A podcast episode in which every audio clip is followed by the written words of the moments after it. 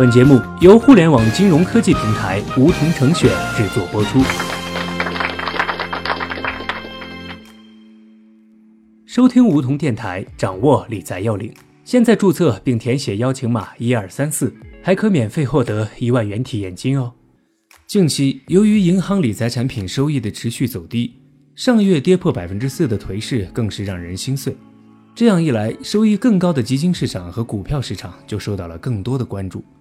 其实，无论是买基金还是定投基金，或是买股票，我们都不得不提一个概念——市盈率。价值投资者最爱用的选股标准就是市盈率，它能够反映出估值的高低，也是我们选择买不买入某只基金或股票的重要参考。小学弟将分两期节目来向大家介绍什么是市盈率。如何正确理解市盈率以及它的局限性？市盈率的全称是市价盈利比率，也就是指某只股票市价与每股盈利的比率，是最常见的用来评估股价水平是否合理的指标之一。该怎么计算市盈率呢？市价就是买这只股票所要花的成本价钱，盈利是买这只股票每年获得的回报。例如，一只股票市价二十元，过去一年每股盈利五元。市盈率等于二十除以五等于四倍。我们来举个例子，更好的理解它。假设小学弟开办的梧桐电台去年一年挣了十万净利润，如果出售梧桐电台，它值多少钱呢？我们可以把这个估价想象成拍卖的过程。第一次出价是十万，梧桐电台的估值十万除以每年净利润十万，得到市盈率是一倍。什么意思呢？也就是说，只要一年，梧桐电台赚取的净利润就能收回成本。以后持有就是白赚了，简直太超值了，谁不想要呢？此时我们觉得估值低了，于是就有了其他人的第二次出价。假如出价四十万，再按照刚才的方法计算，估值四十万除以每年净利润十万，得到市盈率是四倍。也就是说，只要四年就能收回投资成本，看起来也还是个不错的价格。大家依然觉得估值低了，于是会有更多的人出更高的价格来参与拍卖，出价也会一路走高。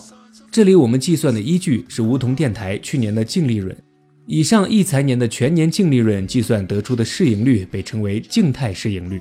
这个静态指标有个很明显的缺点，就是太滞后了。一般情况下，上市公司披露年报数据是第二年的四月到五月份，等到当年都过去快一半了，还用去年的数据来评估股票，这在当前的市场环境下显然是不合理的。由此也出现了滚动市盈率。它的参考值变成了最近四个季度的净利润，这样算出来的市盈率就能紧紧跟住上市公司的经营情况，也更能反映真实情况。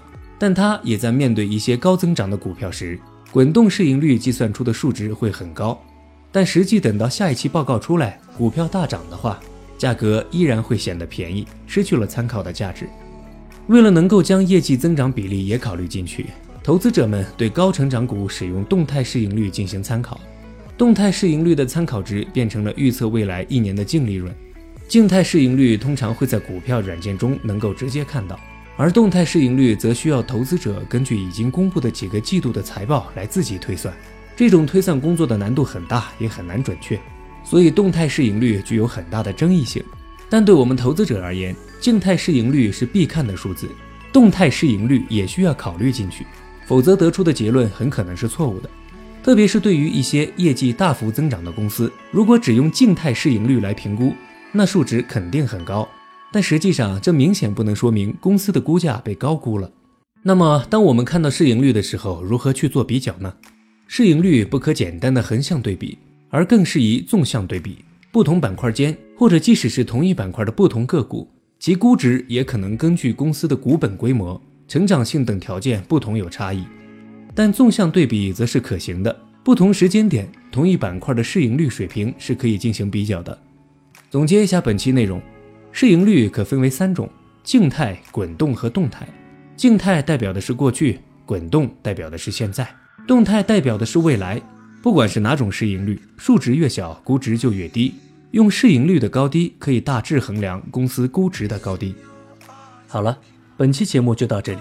那么今天的梧桐电台，大家是否有所收获？加入梧桐，交流投资理财的那些事儿，和我们一起边学边赚。各大应用市场搜索“梧桐成选”，均可下载 APP。别忘了填写邀请码一二三四，领取一万元理财本金。